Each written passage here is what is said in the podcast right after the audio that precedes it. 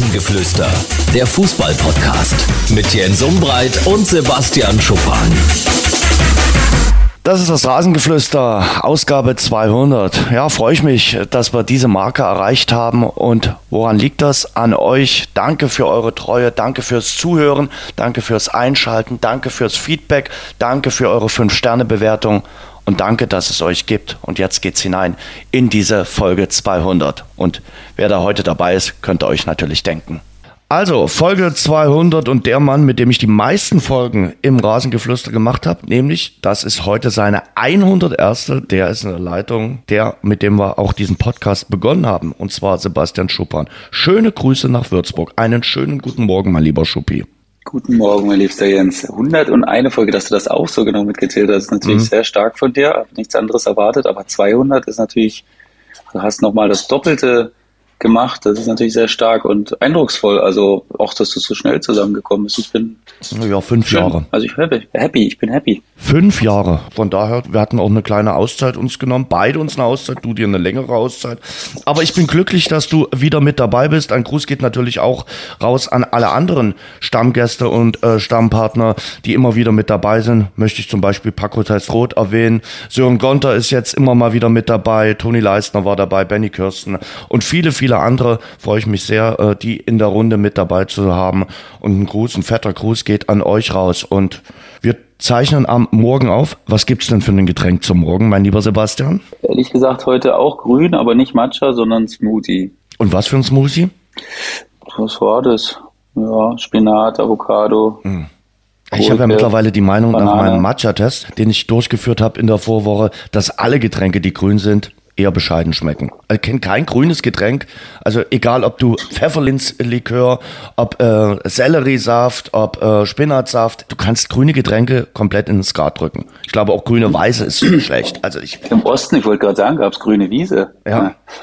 Schlimm. Schlimm. Also sehe ich natürlich nicht so. Aber gut, also da werden wir wahrscheinlich auch nicht zusammenkommen bei dem Thema. Von daher ist jetzt fragwürdig, ob es weiter äh, nötig ist, darüber zu reden.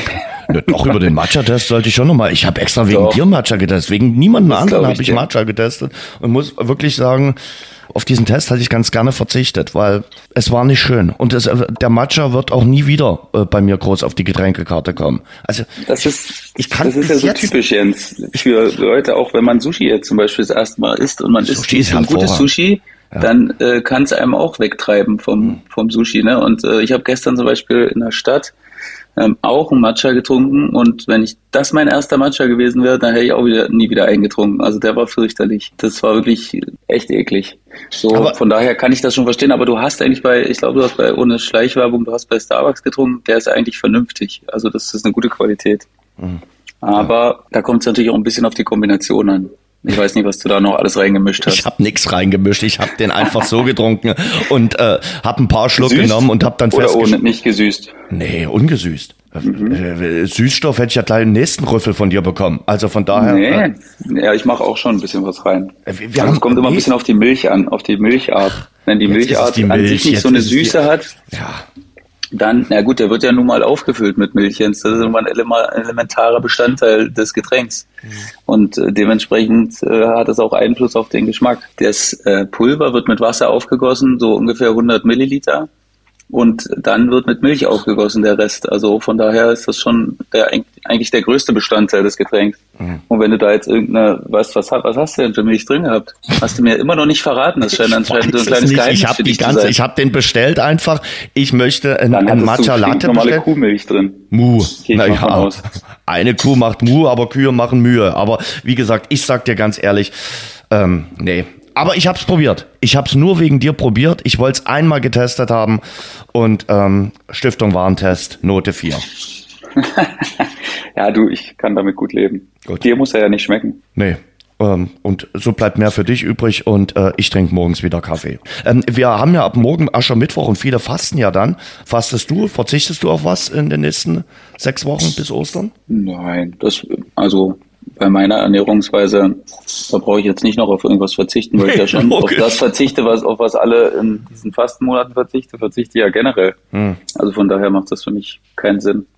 Ja, also auch so Diäten machen für mich keinen Sinn. Also ich habe meine Ernährungsweise und wenn ich nicht abnehmen möchte, esse ich weniger davon. Und mhm. äh, es kommt natürlich auch mal vor, dass ich auch mal ein Kilo oder zwei Kilo zu viel für mich, für mhm. mich selbst habe. Mhm. Aber dann versuche ich anzupassen. Aber dann mache ich jetzt keine Diät im klassischen Sinne, dass ich jetzt irgendwo sage, ich esse jetzt was ganz anderes. Darf man drüber reden? Wie, wie, wie groß bist du? Ich bin 1,87 und habe meistens so 84 Kilo. Okay. Jetzt gerade in der, in der Karriere oder in der Laufbahn hatte ich meistens so 82, okay. 81 ungefähr. Also zwei Kilo habe ich schon so ein bisschen draufgepackt, aber würde Das ist ja bei dir reine Muskelmasse. Hm, ja. Das ist ja reine Muskel. Aber das, das wundert mich. Wir sind ja äh, gleiche Größe, dass ich es irgendwann mal schaffe, leichter als du zu sein. Also, da feiere ich mich heute ab. Aber du bist nicht, du bist doch weit, du bist leichter, oder? Ja, ja, ja, ja, ja, ja. ja. siehst du? Du bist halt nicht ganz so ein Athlet wie ich, aber ja. So, und da ist das Rasengeflüster 200 Athlet. nach 10 Minuten schon mal beendet. Schuppi, wir haben einiges zu besprechen nach unserer launigen Vorbesprechung. Äh, klar, wir fangen an mit dem Thema der letzten Tage. Ich würde mal sagen, wir sprechen über Julian Nagelsmann. Den treiben sie da momentan ganz schön durchs Dorf, äh, finde ich. Ausgangspunkt ist die rote Karte von äh, Gladbach für Upamecano. Sind wir uns einig, dass das keine rote Karte war? Ich weiß es nicht, Jens. Echt? Wenn man es mit den Bayern hält, dann sagt man natürlich, das war ein bisschen zu hart, unnötig. Aber wenn du dir vorstellst, du bist irgendwie Gladbach-Sympathisant und Upamecano bekommt dafür keine rote Karte, dann sagst du natürlich, puh, kann man schon geben, die rote Karte. Ne? Also es ist jetzt mal wieder so ein Foulspiel. Ja, es ist halt in höchstem Tempo, Jens. Ne? Also klar sagt Jürgen Nagelsmann, die Schulter bewegt sich nicht, aber äh, im hohen, im höchsten Tempo sind auch kleine Berührungen absolut in der Lage dazu, dich aus dem Tritt oder aus dem Rhythmus zu bringen. Und dass das Spieler dann natürlich auch clever machen, das ist natürlich klar. Ne? Mhm. Aber für mich ist es jetzt, wenn er rot gibt und lässt sich das dann kontrollieren vom äh, Video Assistant Referee, dann ist das für mich jetzt auch keine klare Fehlentscheidung. Also wenn wir im in der Definition des VAR bleiben, dann muss die rote Karte so stehen bleiben, aus meiner Sicht. Also für mich. Ich habe natürlich mehrfach angeschaut. Es ist hart, auf jeden Fall. Ich, ich also auch. definitiv. Also ich habe es mir wirklich äh, angeschaut und dachte mir, ja Junge, wenn du dir unsicher bist oder wenn ihr, dann guckst du doch wenigstens selbst mal an. Dann geh doch, es dauert doch schon wieder Minuten. Dann geh doch raus, guckst dir an und äh, guck noch mal, ob deine Entscheidung. Und wenn du dann am Ende sagst, ja, ich halte es für richtig, dann ist es ja auch okay. Aber warum guckt das sich nicht an? Aber grundsätzlich hättest du faul gepfiffen? Oder kein nicht mal, Ich hätte nicht mal faul gepfiffen. Okay, für mich ist das nicht mal ein Foul. Wenn es faul ist, ist es für mich rot auf jeden ja, Fall. Ja, dann also ist es sicherlich. Ne, für mich ist es nicht mal ein Foulspiel. Für okay. mich ist es nicht ja, mal ein Das ist ja dann auch konsequent von dir. So. Das, das ist so. dann in Ordnung. Da also, kann ich leben. Weil das ist für mich, das reicht nicht. Ich sag jetzt, zahle drei Euro ins Phrasenschwein. In England hätten sie es nicht gepfiffen. Ja, das ist, das ist gut möglich. So. Und dann Julian Nagelsmann. Also ich bin bestimmt kein Nagelsmann-Freund. Der Mann hat ein ziemlich großes Sendungsbewusstsein. Das steht nun mal fest. Ich bin auch nicht immer seiner Meinung und ich bin, weiß Gott, kein Bayern-Fan. Aber der Mann steht aktuell in diesen Wochen natürlich unter enormen Stress. Äh, die Bayern haben neun Punkte Vorsprung in der Liga verspielt. Er hat sich anschließend für seine Wortwahl entschuldigt. Dass man weichgespültes Pack nicht sagt, ist mir auch klar. Aber wir alle wünschen uns doch Emotionen in diesem Sport. Es fordern die Medien, der Boulevard immer wieder ein. Wir wollen nicht die stromlinienförmigen Spieler, die stromlinienförmigen Trainer, die immer nur dieselben Phrasendreschen haben, sondern wir wollen Emotionen haben, wir wollen auch Aussagen haben, an denen man sich reiben kann und das sage ich frei von mir, ich bin auch ein emotionaler Mensch. Ähm, ich habe am Sonntag beim Handball auch einen Zuschauer nicht beleidigt, aber auch beschimpft, weil der mir äh, sagen wollte, was ich zu sagen habe. Und wenn man in so einer Situation ist, in einer sehr ähm, ja, emotionalen Situation, dann sagt man halt Dinge, die man vielleicht im normalen äh, nicht sagen würde. Und wer ohne Sünde ist, der werfe dann den ersten Stein. Ich glaube, wir versuchen aus Julian Nagelsmann, aus einem 35-jährigen Trainer momentan wirklich so einen stromlinienförmigen Trainer zu machen. Ich glaube, der Boulevard arbeitet sich an ihm auch so ein bisschen äh, ab. Er ist für mich eins der größten Trainertalente in Deutschland, was wir haben. Neben äh, Urs Fischer und Oliver Glasner zählt der in der Bundesliga für mich zu den Top 3 der Trainer. Ich sag dir mal eins, wir alle schätzen und äh, würdigen immer Jürgen Klopp, der beim FC Liverpool über die letzten Jahre tolle, tolle Arbeit geleistet hat, der Welttrainer gewesen ist. Aber überleg dir mal, wie der vor 10, 15 Jahren drauf gewesen ist, was der für Fehler gemacht hat und was der für Aussagen getätigt hat. Also deshalb sage ich mir, mal ein bisschen Speed vom Gras nehmen und äh, Julian Nagelsmann so lassen, wie er ist. Ja, das ist halt auch nur eine Folge dieser gläsernen Strukturen, die wir mittlerweile haben, ne? dass ja. du nicht mal in den Kabinen, in den heiligen Katakomben quasi, wo du, wo dann wirklich nur beide Mannschaften und der Schiedsrichter äh, sich befinden, dann, dass wenn du nicht mal da auch mal was sagen kannst, äh, was irgendwie nicht salonfähig ist, ja, dann können wir halt aufhören, wirklich. Also dann, wenn dann immer jemand sagt, hier, ich habe was gehört, das hat der gesagt, das ist ja, das geht gar nicht und boah, das ist, also ich weiß nicht, wer es gesagt hat und so, aber du hast natürlich recht, die, der Journalismus trägt natürlich seinen Teil auch dazu bei, ne, dass das alles so geworden ist quasi, ne, weil, wie du sagst, es ist natürlich immer, äh, keiner möchte mehr gerne Interviews haben, wo du, wo du schon vorher die Antworten eintippen kannst und äh, dann einfach nur ein Häkchen hinter jeder Antwort machst, die, die er gibt. Und Julian Nagelsmann hat natürlich das Problem, dass er, dass er sehr viel spricht. Ne? Also das ist, das ist auch klar, glaube ich. Und äh, er weiß das aber auch. Also ich schätze ihn halt schlau genug ein, dass er weiß, was das für eine Wirkung hat. Aber mir fehlt da halt auch voll die Rückendeckung für Julian Nagelsmann, auch von den Obrigen äh, des FC Bayern. Das äh, finde ich schon, also der muss da schon eine große Last tragen, äh, immer wieder medial. Und ich finde, er bekommt da zu wenig Unterstützung. Also ich sag mal, äh, ohne dass ich jetzt Uli Hoeneß Lob preisen möchte für alles, was er in seinem Leben gemacht hat, aber also ich glaube, Uli Hoeneß hätte so eine Bombe platzen lassen jetzt am Wochenende, dass, äh, dass keiner mehr darüber geredet hätte, was Julian Nagelsmann gesagt hat, sondern eher darüber, was Hoeneß gesagt hat. Und dementsprechend wünsche ich mir auch ein bisschen mehr Rückendeckung für ihn. Also man lässt ihn da so ein bisschen alleine und äh, ich glaube, Oli Kahn und, und Hasan Salihamidzic, die äh, lehnen sich entspannt zurück und lassen den Julian Nagelsmann machen. Ähm, aber ja, ich finde das nicht so recht Bayern-like, ehrlich gesagt. Mhm. Ich weiß nicht, ob du da auch einen Punkt siehst.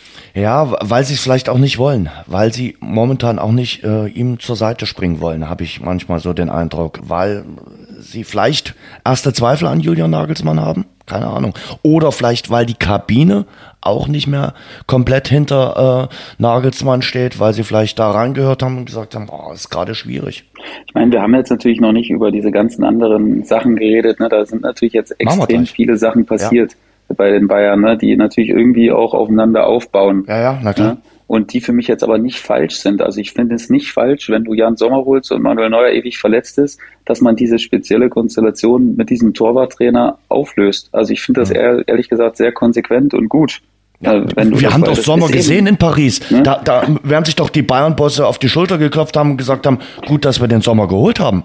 Genau. Und ich meine, dass man dann konsequenterweise diese Konstellation so auch nicht aufrechterhält und da einen wirklich objektiven Konkurrenzkampf möchte, wenn Manuel Neuer zurückkommt, das finde ich also total richtig. Aber das ist natürlich trotzdem viel gesprochen worden und Julian Nagelsmann musste da trotzdem wieder sehr, sehr viel erklären. Vielleicht natürlich auch, weil er die treibende Kraft dahinter war, kann man natürlich sich so, sich so zurechtreiben, ne, dass er dann unbedingt gefordert hat, dass er das gerne ändern möchte.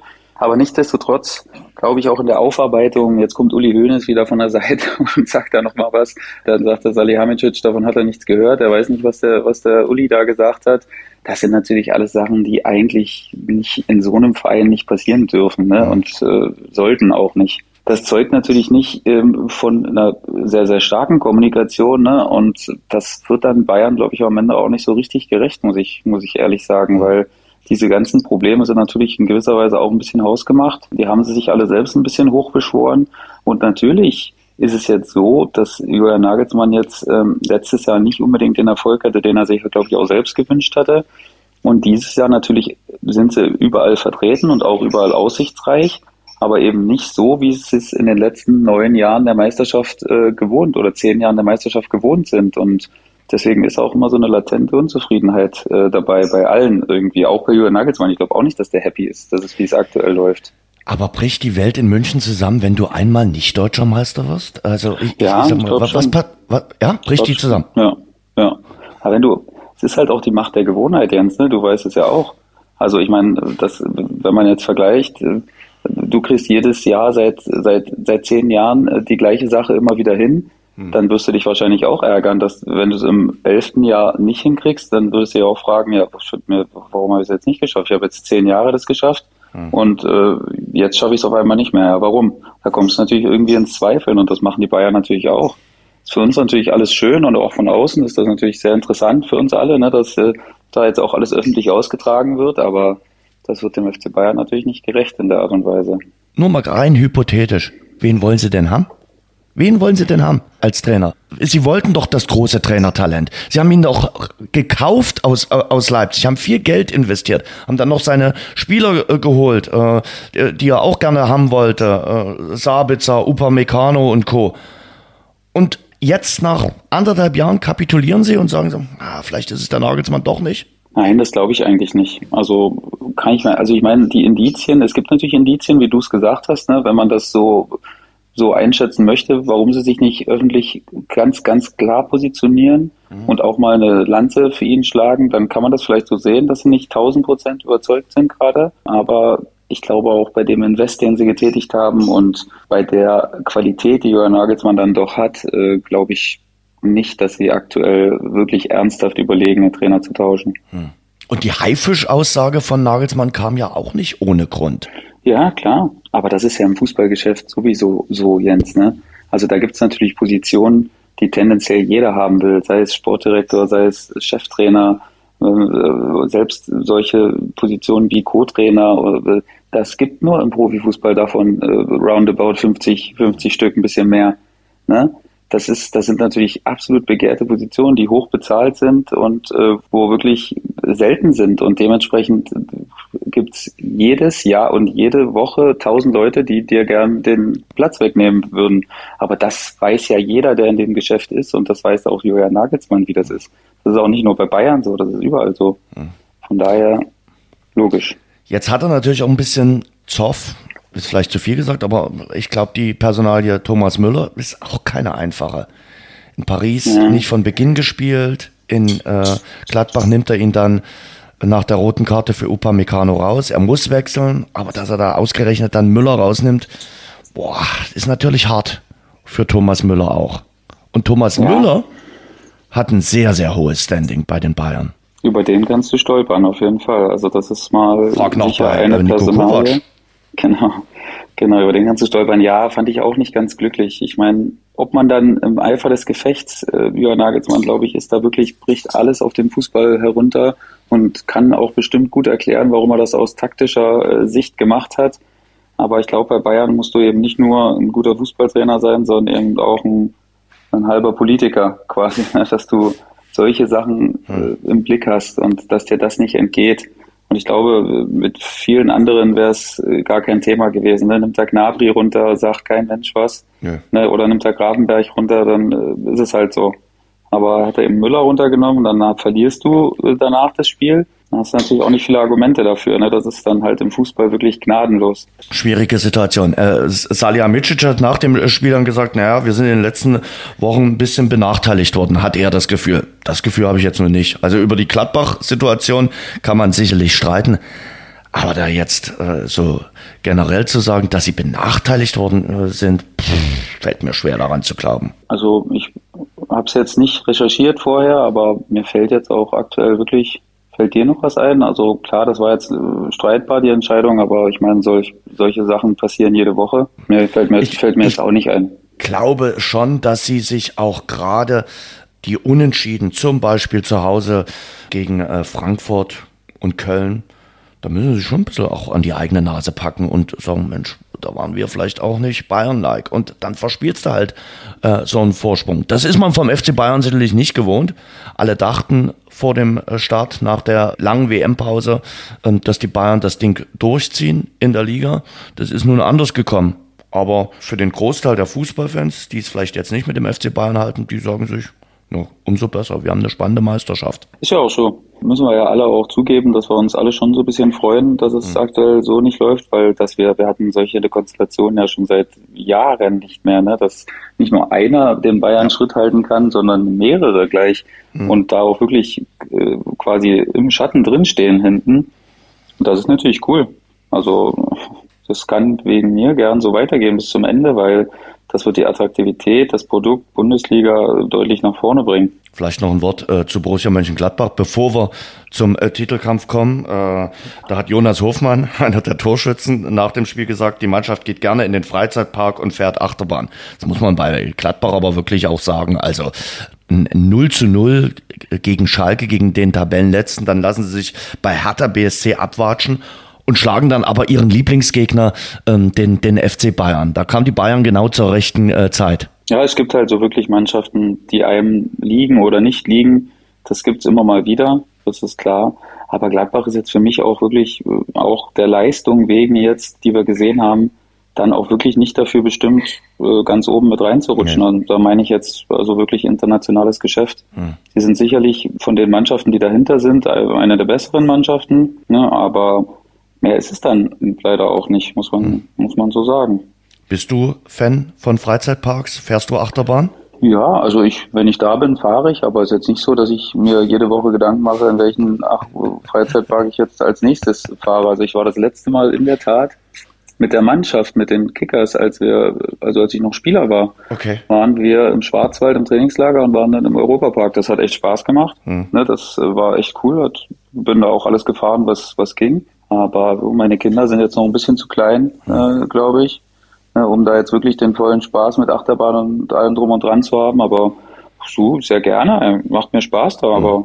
Bei mir ist es ein bisschen nach mit dem Alter. Also ich habe früher alles mitgenommen an, an, an Attraktionen dieser Art, äh, aber ich muss mal ganz ehrlich sagen, ich, ich schreie jetzt auch nicht äh, äh noch erster, wenn es um die Achterbahn geht. Also wie gesagt, das äh, dämpft sich ein bisschen mein Enthusiasmus, muss ich sagen. Es hat offenbar auch mit dem äh, Alter zu tun. Also in Las Vegas habe ich da auch alles mitgenommen oder in den USA alle äh, Attraktionen dieser Welt, aber hm. ich wollte es gerade ansprechen. Es ist ja auch so, ne, wenn du in den USA in den Parks warst, dann ist es natürlich echt schwer nach Deutschland zu kommen, ja. weil die Amerikaner das natürlich noch ein bisschen mehr sagen wir mal, äh, die wissen das noch ein bisschen besser darzustellen. Ne? Die haben die Show ist größer, die das Entertainment ist irgendwie besser, also die haben das einfach mehr drauf, als wir das drauf haben, muss man muss man ehrlich sagen. So dieses ganze Thema Vergnügungspark, das spielen ja, die schon noch ein bisschen bisschen besser und deswegen ist man dann auch vielleicht öfter mal enttäuscht, wenn man in Deutschland geht wenn man die amerikanischen gesehen hat. ne, wir haben uns damals im, in, in, zum Beispiel in Las Vegas bei dem, beim Stratosphere Tower, äh, beim höchsten Turm der Stadt, kannst du dich ja in die Höhe schießen lassen. Und äh, das haben wir gemacht. Und äh, neben mir saß ähm, ein asiatischer Zeitgenosse, der hat sich dann, äh, als er sich in die Höhe schießen lassen hat, gleich nochmal das Buffet äh, von zwei Stunden vorher durch den Kopf gehen lassen. Äh, das war sehr schön. Und mein Kumpel, nachdem wir das geschafft haben, hat dann gesagt, machen wir jetzt gleich nochmal, weil es gab irgendwie 50 Prozent vergünstigter. Also war auch sehr schön. Aber das habe ich damals alles mitgemacht. Äh, äh, heute wüsste ich nicht, ob ich das mh, hm, zweimal machen, hintereinander machen würde und äh, nicht mal einmal. Ja, bin ich auch erwachsener geworden, sage ich immer. Da hast du recht, man wird vorsichtiger im, ja. im Alter bei solchen Sachen. Äh, zurück zum Titelkampf. Ähm, ja, jetzt sind äh, Union, Bayern und Dortmund punktgleich. Und du hast gesagt, dahinter sind ja auch noch ein paar äh, Mannschaften, die äh, auch äh, eigentlich äh, das Jagdinstinkt haben, zum Beispiel RB Leipzig oder Eintracht Frankfurt. Wie siehst du denn den Titelkampf? Wer hat denn für dich aktuell die besten Chancen? Ja, also ich gehe ganz klar von Borussia Dortmund aus, weil die da wirklich also eine extreme Serie spielen und auch so aktuell verkörpern sie das, was wir uns eigentlich immer gewünscht haben von mhm. Borussia Dortmund, ne? dass sie nicht nur schön spielen und jetzt auch mal klar gewinnen, sondern dass sie auch eben diese engen Spiele gewinnen, ne? dass sie nicht immer stolpern gegen kleinere Mannschaften, ähm, so eben das, was ihnen immer gefehlt hat, dann wirklich die Bayern auch nachhaltig äh, zu attackieren und vielleicht dann auch mal zu überholen. Oder jetzt zum Beispiel die Borussia vom letzten Jahr oder vorletzten Jahr, hätte diese Spiele jetzt nicht gewonnen. Diese ganz entscheidenden, wo du sagst, jetzt können wir wirklich den Schritt rangehen oder vorbeigehen jetzt demnächst. Und ich habe irgendwie das Gefühl, dass äh, die aktuelle Borussia äh, da irgendwie ein kleiner Schritt weiter ist. Und das gefällt mir, das finde ich gut. Das, das habe ich so noch nicht von der Mannschaft gesehen und äh, ist auch schon eindrucksvoll, was sie leisten. Auch weil sie größere Alternativen auf der Ersatzbank haben, äh, weil die Verletzungen jetzt äh, zuletzt nicht ganz so schlimm waren. Ja klar, jetzt fallen Mukoko und Adeyemi längere Zeit äh, aus, aber bislang konnten sie natürlich auch immer von ihrer starken Ersatzbank leben äh, in den letzten Spielen. Dann hat er jemanden reingebracht, der hat dann gleich getroffen. Äh, das ist natürlich auch ein Pfund, was der BVB aktuell hat. Absolut. Ähm, das ist ein großes Fund, ne, weil ein Konkurrenzkampf, äh, wenn Marco Reus dann auch um seine Position kämpfen muss mhm. und ähm, andere Spieler wissen, ey, wenn ich jetzt nicht Leistung bringe und das auch konstant, dann bin ich halt einfach da draußen und dann bin ich nicht mehr dabei. Das mag ich nicht und äh, dementsprechend haue ich noch mal ein bisschen mehr rein. Und es stehen jetzt wirklich sehr, sehr entscheidende Wochen an. Wenn ja. man sich den Spielplan anschaut, dann ist jetzt nochmal Hoffenheim, das ist nochmal ein kleiner Aufwärmgegner, ohne respektierlich zu wirken. Und dann geht's zu Hause gegen Leipzig, äh, in Chelsea äh, im Rückspiel, dann das Derby auf Schalke, dann Köln und dann die Bayern. Und dann wieder Leipzig im Pokal. Also das sind jetzt mal äh, sechs, sieben Spiele, wo wirklich absolute Kaliber auf sie zukommen und äh, wo ich echt gespannt bin, wie sie das durchstehen werden. Da entscheidet sich so ein bisschen die Richtung äh, der Saison. Jetzt am Wochenende äh, spielen erstmal die Bayern gegen Union Berlin. Ah, da sehe ich schon die Bayern sehr stark favorisiert, weil Union sicherlich auch noch mit den Ausläufern vom äh, Ajax-Spiel dann zu kämpfen hat, weil sie in dieses Ajax-Spiel auch eine Menge reinlegen werden und natürlich unbedingt das Achtelfinale in der Europa League erreichen wollen. Das ist eben das, was Union, das können sie noch nicht haben und das fehlt ihnen aktuell auch noch so, dass man wirklich sagt, so jetzt Spitzenspiel ist bei mir jetzt noch nicht so, ehrlich gesagt, muss ich sagen. Ich weiß nicht, wie es dir geht. Hm. Ich, also schon tabellarisch ist es ein Spitzenspiel, aber ich denke, dass vor allen Dingen zu Hause die Bayern dann schon das Spiel gewinnen werden. Und weil sie eben die ganze Woche jetzt Zeit haben, klar, sie haben jetzt die ganzen Störgeräusche, aber trotzdem denke ich mal, da ist äh, der FC Bayern schon relativ deutlich äh, favorisiert. Äh, kurzes Wort noch, äh, Champions League, Frankfurt heute Abend gegen Neapel, schönes Spiel. Da muss ich mal wirklich sagen, äh, das ist ein Spiel, auf das man sich freuen kann.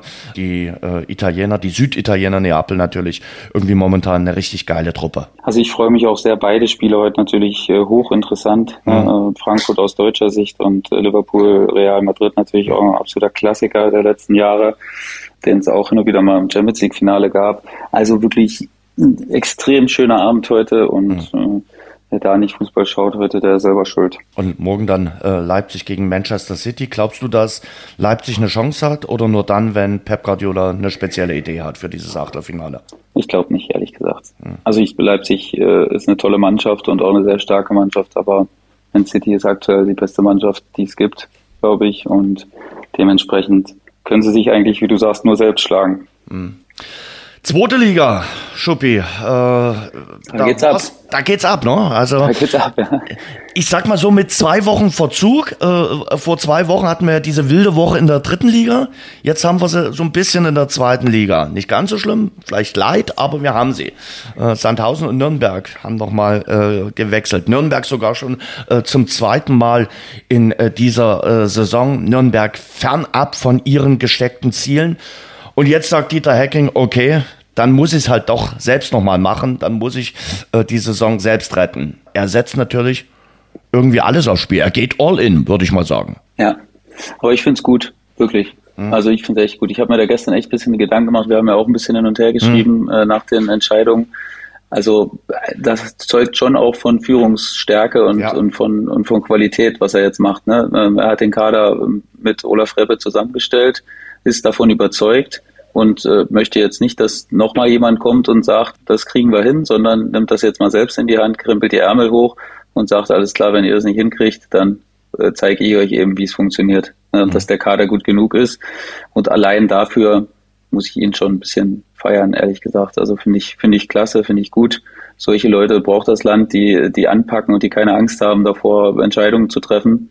Und mhm. ähm, Fiello ist ähm, als Co-Trainer dabei habe ich eigentlich fast ein bisschen geliebäugelt, dass er vielleicht der Cheftrainer wird, aber ich könnte mir gut vorstellen, wenn das gut funktioniert, dass er dann ab Sommer übernimmt, ohne mhm. dass ich das irgendwie weiß oder irgendwie irgendwie was gehört habe, aber ähm, ich meine, Christian Fehl wurde jetzt auch nicht ganz umsonst da als U23-Trainer installiert, macht da einen super Job. Und da wären sie natürlich äh, gut beraten, wenn sie sich so einen dann weiter ranziehen. Und ich glaube, dass die Möglichkeit sicher bestehen könnte, dass mhm. er das dann weiterführt mhm. wenn, das, wenn das erfolgreich ist. Ist er ja auch gefragt worden, äh, der Dieter Hecking, warum habt ihr den äh, Fjell dann nicht gleich äh, zum äh, Chefcoach äh, gemacht? Er war ja auch schon Kandidat, äh, nachdem Robert Klaus äh, gegangen wurde.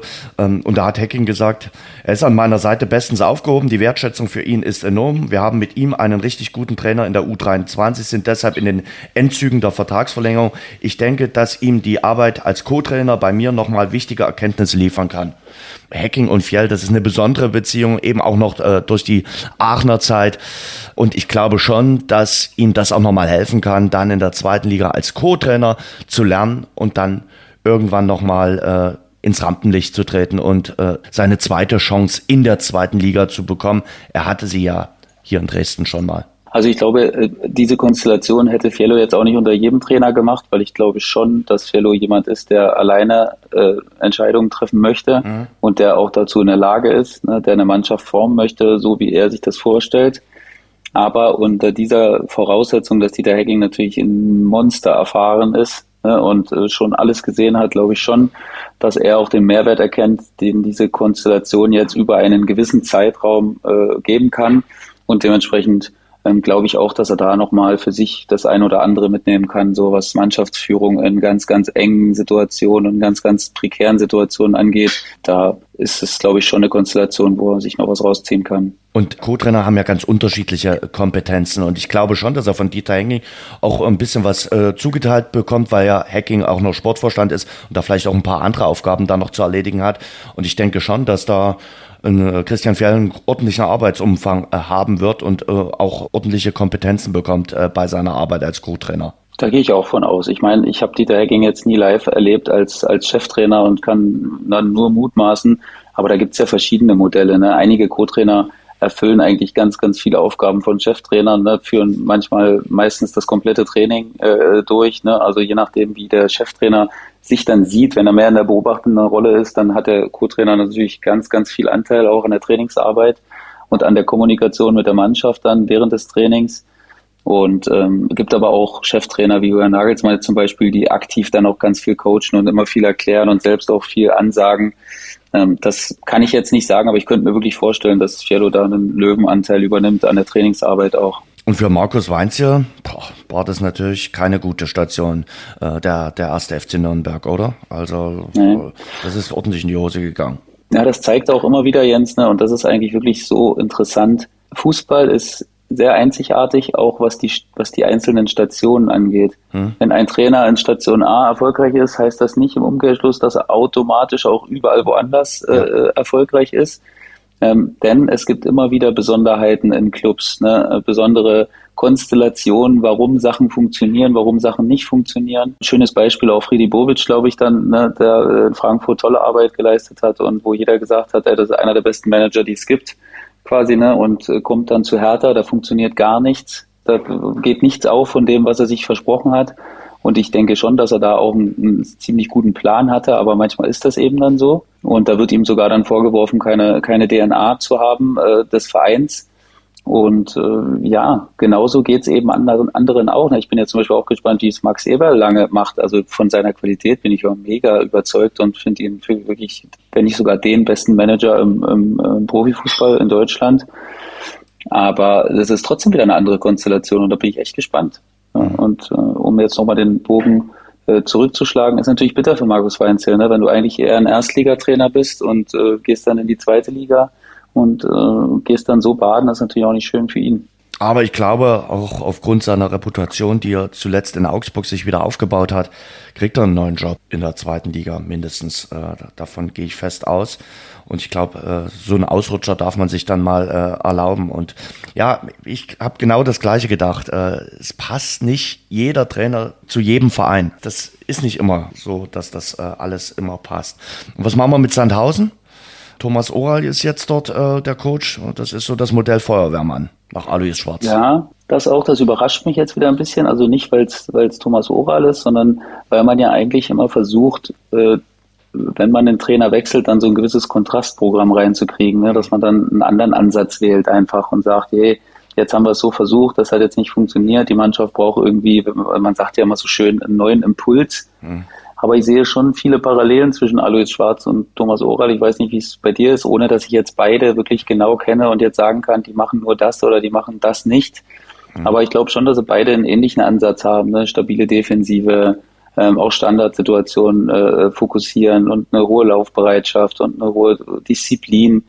Da sehe ich jetzt schon relativ ähnlich bei den beiden und dementsprechend äh, bin ich gespannt, wie sich das dann auszahlen wird im hm. Falle von Sandhausen. Ja, Sandhausen könnte es jetzt äh, mal erwischen. Über zehn Jahre in der zweiten Liga durchweg dabei. Äh, jetzt sind sie Tabellenletzter, aber eigentlich haben sie es in den letzten Jahren dann auch irgendwie immer äh, berappelt. Aber selbst wenn Sandhausen absteigen sollten, äh, kommt ja mit Elversberg so quasi ein zweites Sandhausen in die zweite Liga. Also ich sag mal so, das ist wirklich die sportliche Leistung äh, von, von Elversberg. Wirklich, die ist jeder Kritik erhaben. Aber ich glaube, wegen Sandhausen gegen Elversberg würde sich jetzt niemand einen Sky aber holen. Ja, hast du wahrscheinlich recht, Jens. Mhm.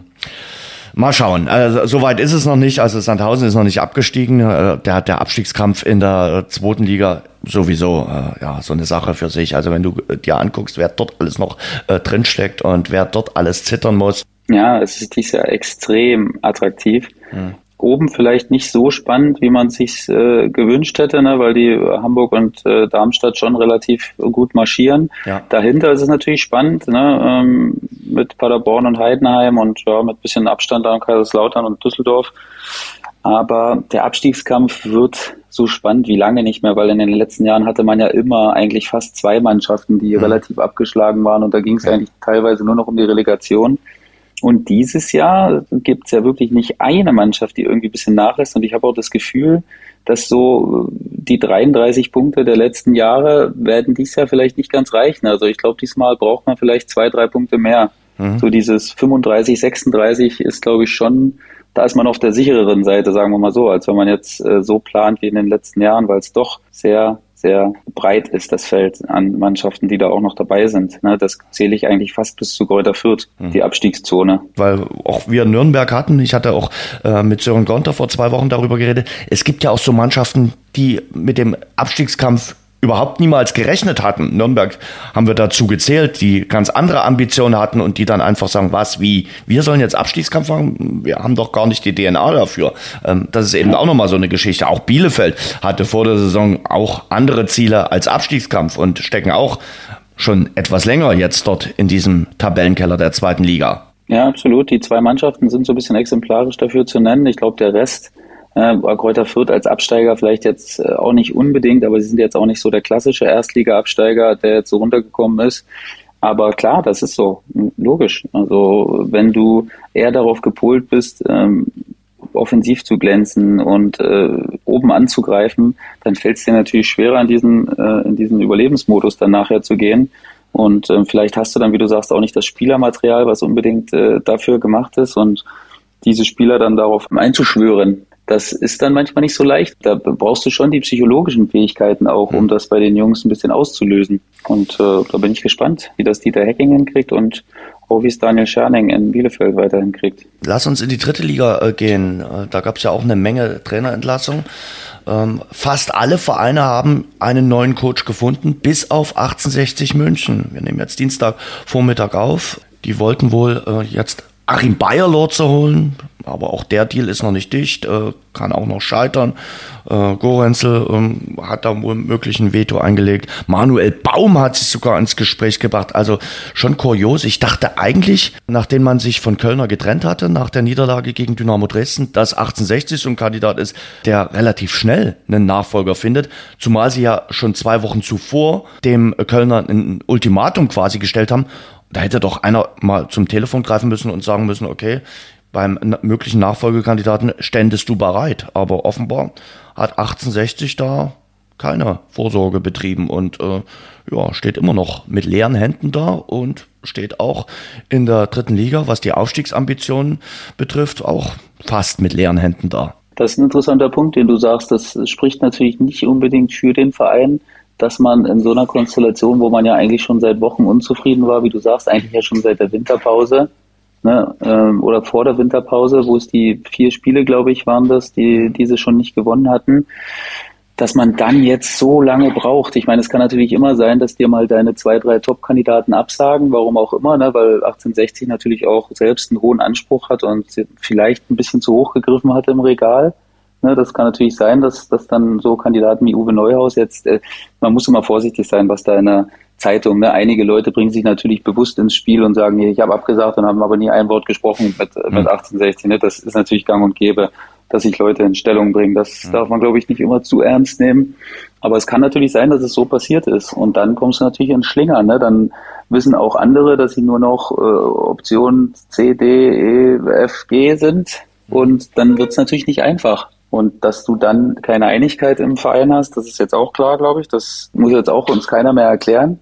Und dann sieht's jetzt natürlich schon so aus, dass man sagt, boah, das ist eigentlich nicht so richtig professionell. Ne? Es wirkt äh, ja wie Tabellenplatz 8 und äh, wie auch die letzten Leistungen auf dem grünen Rasen, was drumherum bei 1860 passiert. Und äh, ja, sie verlieren noch nicht komplett den Anschluss. Wenn sie eine Serie hinlegen, sind sie wieder vorne mit dabei. Aber ist ja jetzt auch nicht äh, berauschend, was sie hingelegt haben, auch nach der Trennung von Kölner. Verlieren 0 zu 3 gegen Ferl im eigenen Stadion.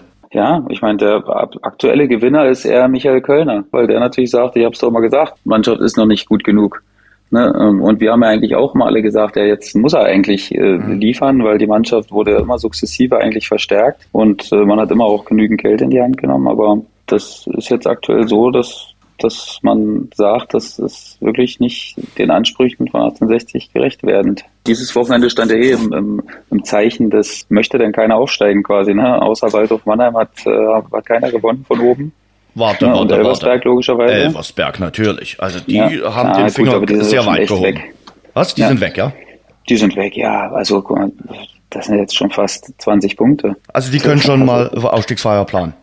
Ja, also wäre nicht so schlau, das jetzt schon zu planen, aber mhm. die können sich relativ sicher sein, dass ja, ich meine, wir haben noch 15 Spiele und da müssten sie ja jetzt also schon mal sechs bis sieben Spiele verlieren, wo die anderen dann aber auch alle gewinnen. Ne? Da muss ja nicht nur einer gewinnen, da müssen ja jetzt drei Mannschaften gewinnen, um, ihn, um sie noch vom Thron zu stoßen. Das halte ich dann schon für relativ unrealistisch, muss ich ehrlich sagen. Ich kann es mir auch nicht vorstellen, also dass die das äh, noch einbüßen äh, sollten. Aber du hast schon recht, ähm, selbst der Kampf um Platz zwei, also oder um den zweiten Aufstiegsplatz. Aktuell ist ja Freiburg Zweiter, aber die können nicht äh, aufsteigen. Ähm, also um den zweiten direkten Aufstiegsplatz, als auch um den Relegationsplatz. Der ist voll entbrannt. Du hast gesagt, Mannheim hat als einzige äh, Topmannschaft am Wochenende äh, gewonnen. Die waren äh, erfolgreich gegen Meppen mit 3 zu 1. Dynamo hat zumindest einen Punkt geholt gegen Viktoria Köln. Alle anderen haben verloren. Osnabrück hat es fertiggebracht, einen 2 zu 0 Vorsprung zu verspielen gegen Bayreuth beispielsweise, die bislang die Mannschaft der Stunde war. Ingolstadt gewinnt jetzt äh, mal wieder. Erster Sieg unter dem neuen Trainer Guarino Capretti. Also das ist echt, echt spannend. Also das, was in der zweiten Liga der Abstiegskampf ist, ist in der dritten Liga der Aufstiegskampf. Ja, ich war auch in Mannheim am Samstag, also ich war live, live im Stadion. Hm. Das war jetzt auch ein großer Krampf, möchte ich, möchte ich mal so sagen. Also das war jetzt alles andere als sehr souverän mhm. von Mannheim. Der Mappen absolut limitiert und äh, eigentlich wirklich auch keine gute Leistung. Aber äh, Mannheim war jetzt auch nicht so, dass er das jetzt da souverän gemacht haben. Muss man auch nicht immer, ist klar, muss die Spiele gewinnen. Da bin ich auch immer jemand, der sagt, äh, am Ende gewinnst die Spiele und äh, da fragt nachher dann schon keiner mehr, ob es jetzt wunderbar war oder nicht. Drei Punkte sind auf dem Konto. Aber äh, da habe ich zumindest Bedenken, ob Mannheim dann die Mannschaft ist, die, die da jetzt noch ganz oben reinstößt. Wer ist denn deine Mannschaft, äh, die dort oben noch reinstoßen kann, die Boah. vielleicht nach Elfersberg äh, noch aufsteigen kann oder zumindest die Relegation schaffen kann? Ja, aktuell muss man ja sagen, hat Wiesbaden dann schon deutlich die besten Chancen, die zweite Mannschaft zu sein dahinter. Mhm. Ähm, bin aber auch immer wieder der, der hier sagt, im April musst du, musst du Gas geben und da musst du dann liefern. Nachher, na, dann wird der Druck groß und dann wird man sich dessen bewusst, was man erreichen kann. Mhm. Und wenn du dann noch weiter gewinnen kannst und deine Spiele gewinnst, dann sieht's gut aus. Ähm, Aber Wiesbaden ganz kurz, ich habe sie Freitagabend gegen äh, Aue gesehen. Das ist schon relativ trostlos, oder? Sie waren ja, äh, Freitag waren sie ja noch Tabellenzweiter. Wenn du dir dort anguckst, die Brita Arena, dort zum pff, ein paar tausend Zuschauer, da ist ja null Euphorie da. Also die spielen ja, das ist super unter Kautzinski, aber dass man dort merkt, Mensch, dort ist irgendwas, dort pulsiert irgendwas, das sind die Menschen heiß, merkt man jetzt nicht unbedingt. Das kann aber auch ein Vorteil sein, Ernst. Ne? Ja. Also das muss jetzt nicht unbedingt ein Nachteil sein. Da gebe ich dir recht natürlich. Also äh, Wiesbaden ist jetzt aber auch noch nie bekannt gewesen dafür, nee, dass das, das ein unglaublicher Hexenkessel ist. Ne?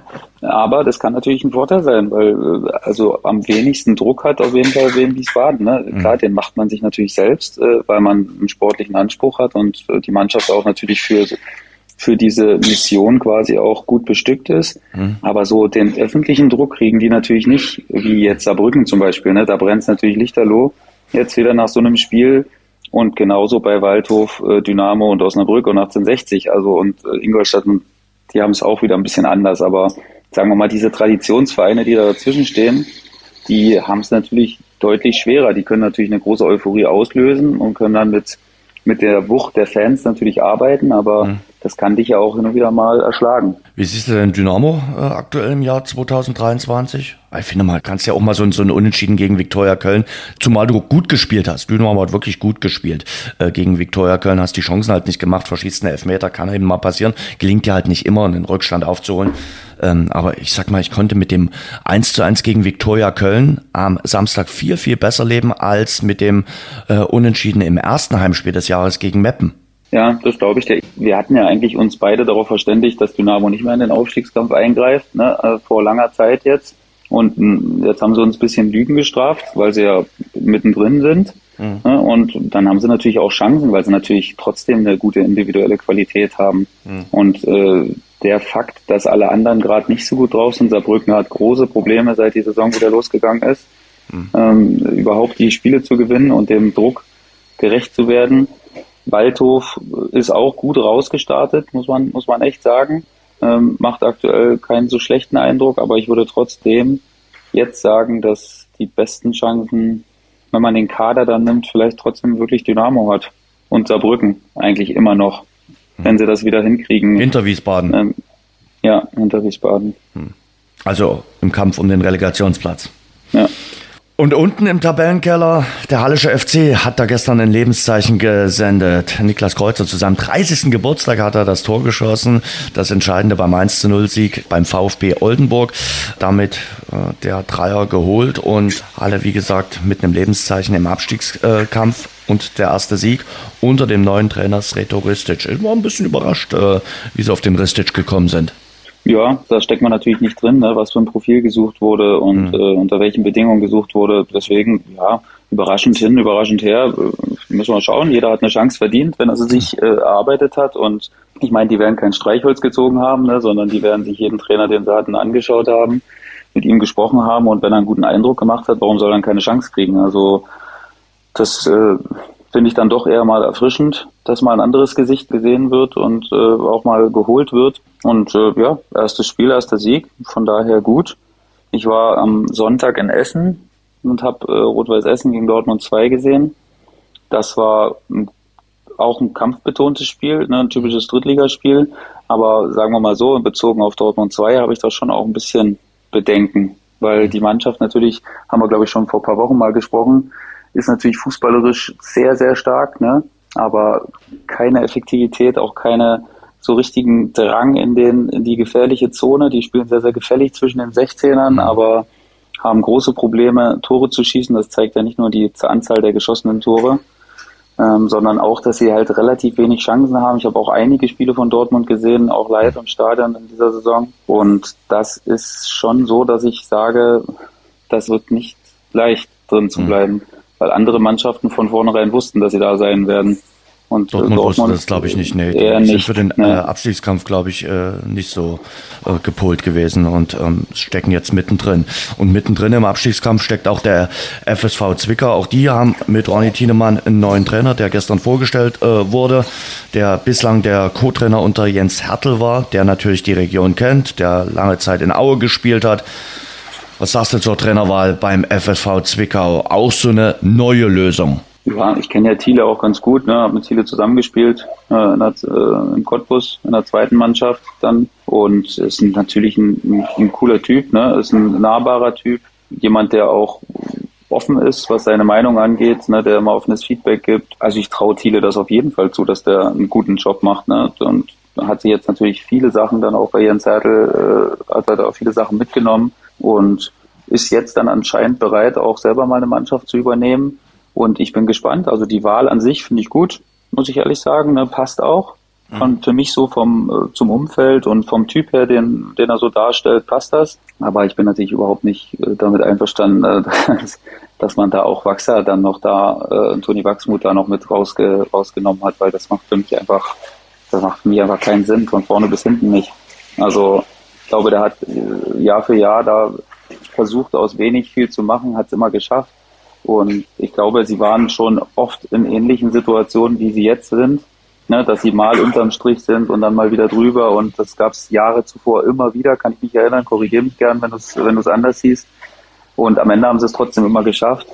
Und ich habe jetzt eigentlich nicht den Grund gesehen, warum man das gemacht hat. Also das leuchtet mir einfach immer noch nicht ein. Du bist vielleicht ein bisschen näher dran, kannst was sagen, aber also ich kann mir keinen Grund herleiten, warum man das hätte machen sollen. Ja, ich glaube, sie wollten die Verantwortung einfach auf äh, zwei äh, Schultern äh, dann verteilen äh, und nicht nur Joe Enox äh, als Alleinschuldigen dastehen lassen und haben dann gesagt, ähm, Wachsmut ist mitschuldig. Aber nach dem Schließen des Transferfensters dann Wachsmut rauszuhauen, das hat so wenig Sinn gemacht. Also und macht immer noch wenig Sinn. Und ja, jetzt ist ja dieser Posten nicht mal besetzt worden bislang. Also ja.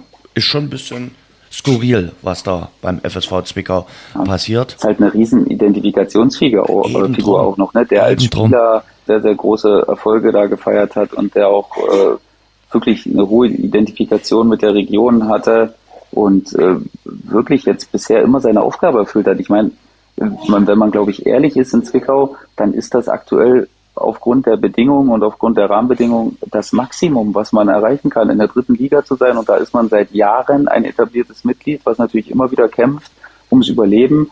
Aber das ist ja ein Erfolg. Also, ne? Und wenn man jetzt denkt, mit dem FSV Zwickau geht unter den Umständen jetzt deutlich mehr, dann hat man die Situation nicht richtig eingeschätzt, glaube ich, weil dafür ist dann doch bei den anderen Vereinen zu viel Geld und äh, das Geld jetzt nicht ganz allein Tore schießt, ist auch okay und auch klar, aber also Geld hilft natürlich schon, ne, beim Aufbau einer guten Mannschaft. Also Zwickau ist definitiv einer der ärmeren Vereine in der dritten Liga. Äh, Stichwort Nachlizenzierung. Die mussten immer gucken, ob sie noch ein bisschen Geld zusammenbekommen für den einen oder anderen Spieler. Und da musste Wachsmuth wirklich viel, viel improvisieren und hat das Beste daraus gemacht. Und wie du es gerade gesagt hast, seit 2016 ein stolzer Drittligist. Frag mal in der Region nach. Das wären andere Mannschaften aus äh, dem Osten der Republik auch sehr gerne. Die dümpeln da in der Regionalliga rum und versuchen versuchen immer wieder irgendwann mal in die dritte Liga zu kommen. Und Zwickau ist seit 2016 dort. Und das ist tatsächlich ein Erfolg für die Stadt und äh, für den Verein warum man die Entscheidung so getroffen hat, müssen die Verantwortlichen dann auch selbst äh, verantworten. Für Zwickau wird es natürlich eine Herkulesaufgabe, äh, dort unten äh, rauszukommen. Das wird auch Ronny Thielemann wissen und deshalb hat er ja auch äh, sicherlich darauf gepocht, dass sein Vertrag dann im Sommer nicht auslaufen äh, sollte, wenn man absteigen würde. Klar, das hat auch für mich äh, in der Argumentation für Thiele Sinn gemacht, das so zu machen, weil ich meine, er hat jetzt natürlich eine Chance ne, in der dritten Liga, aber das sind halt auch wirklich nur eine begrenzte Anzahl an Spielen. Ne, und da entscheidet natürlich auch ein bisschen äh, Spielglück noch dazu. Also das jetzt nur an den 13 oder 15 Spielen, die noch sind, festzumachen, das wäre dann schon hart und da kann ich das total nachvollziehen, dass er sagt, ja, wenn er überzeugt von mir seid, dann müsst ihr auch äh, für den Fall Regionalliga mitplanen und dementsprechend, glaube ich, haben sie sich ja dann auch durchgerungen, das zu machen. Die Nachspielzeit. Ich wollte eigentlich heute mit dir das äh, Thema Sportwetten noch ein bisschen ansprechen. Machen wir beim nächsten Mal, wenn du bei uns in der Leitung bist. Hab äh, den äh, Podcast von der Süddeutschen gehört, äh, verzockt. Kann ich auch nur empfehlen. Ist gut mal reinzuhören, wenn man sich mit dem äh, Thema Sportwetten beschäftigen will, was ja nun wirklich durch Werbung und alles Mögliche ein omnipräsentes Thema ist. Würde ich irgendwann mal gerne mit dir äh, ansprechen wollen.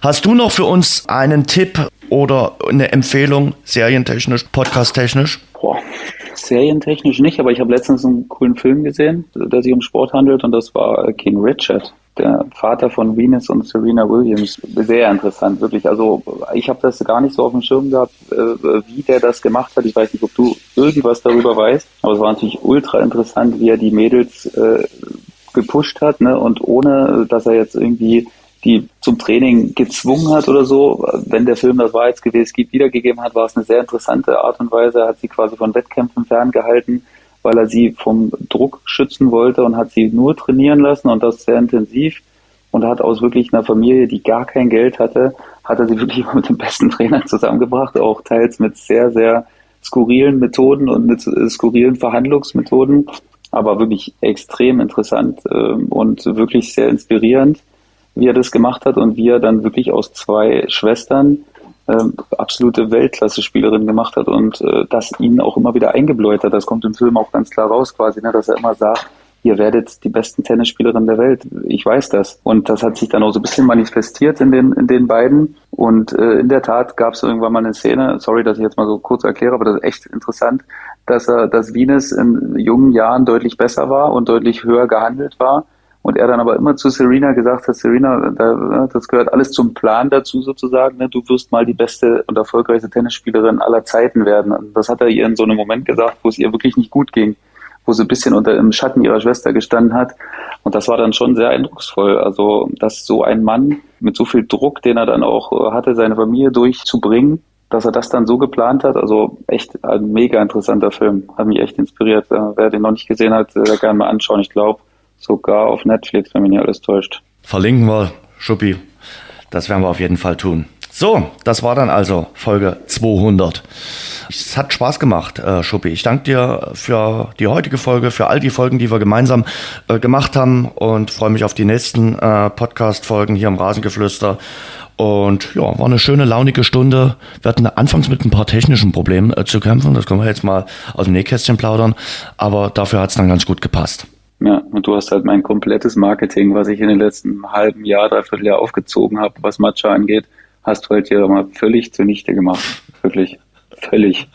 Also alles sinnlose Stunden, die ich verbracht habe, weil jetzt natürlich jeder eher dir glauben wird, weil du, weil du natürlich so äh, mit deiner Art und Weise äh, auch die breitere Masse ansprichst, wie ich jetzt quasi. Und deswegen werde ich, werde ich leider untergehen mit, meinem, überhaupt nicht. mit meiner Matcha-Thematik. Überhaupt nicht. Also ich habe gestern viele positive Reaktionen darauf bekommen auf meine Story bei Instagram. Ja, das wusste ich. Das also wusste ich, ich glaube, die Leute hat's gefreut und die haben gesagt, Mensch, der Umbreit mutig gewesen, dass er sich da in dieses äh, Matcha-Abenteuer äh, gewagt hat also und dass er das tatsächlich. Als ob du gegen den Löwen gekämpft ja. hast. Oh, du, sag mal. es war sprichwörtlich ein Löwe, wirklich. Also Grüner du Löwe. wirst es nicht ja. glauben. Ich und meine Begleiterin, wir haben die, die Matcha-Tasse, sie hat dann auch Matcha genommen und wir haben beide das Getränk dreiviertel voll stehen lassen, weil ihr hat es auch nicht geschmeckt. Frech. Ja. Wirklich frech. Das, hätte, das, hätte, das wird es bei mir nicht geben, Jens. Ja. Wirklich. Das, das, wie gesagt, ich habe die ganze Zeit an dich gedacht und habe äh, immer in mich reingelächelt. Ich habe es ja nur wegen dir gemacht. Ich habe es wirklich nur wegen dir gemacht. So. Ja, das weiß ich zu schätzen, Jens, aber naja, der Output hätte halt ein bisschen besser sein können. Das, das glaube ich dir. Aber wenn du mir das nächste Mal sagst, isst den, den großen äh, Doppelburger von XY, mache ich das auch sofort. Aber das, sowas kommt ja. eben nicht. Von dir kommt nur Selleriesaft, Matcha, nur gesunder Kram. Aber ich will irgendwas mal haben. Ja. Mensch, ist das große Brötchen mit dem super Schokoladenaufstrich, den es da neu gibt. Das teste ich für dich. Ich werde dich mit meinen Kindern zusammenbringen, weil mit denen kämpfe ich auch tagtäglich. kämpfe ich mit denen, dass, sie, dass sie ein Bewusstsein dafür bekommen. Aber Lad mich mal ein. Ich, ich, ich, halte den Vortrag vor deinen Kindern und sage ihnen, wie gut ja, das ist. Bestimmt. ja, genau. In diesem Sinne. Also, Schuppi. Jens, Dankeschön. Hat Spaß gemacht, mein Lieber. Bis dann. Danke. Ciao. So, das war das Rasengeflüster mit der Folge 200. Nächste Woche ohne Matcha mit einer neuen Ausgabe. Freue mich, wenn ihr dann wieder mit dabei seid. Das war das Rasengeflüster, der Fußball-Podcast. Danke fürs Zuhören. Abonniert uns bei Spotify, Apple Podcast und überall dort, wo es Podcasts gibt. Mehr auch im Netz unter rasengeflüster.de.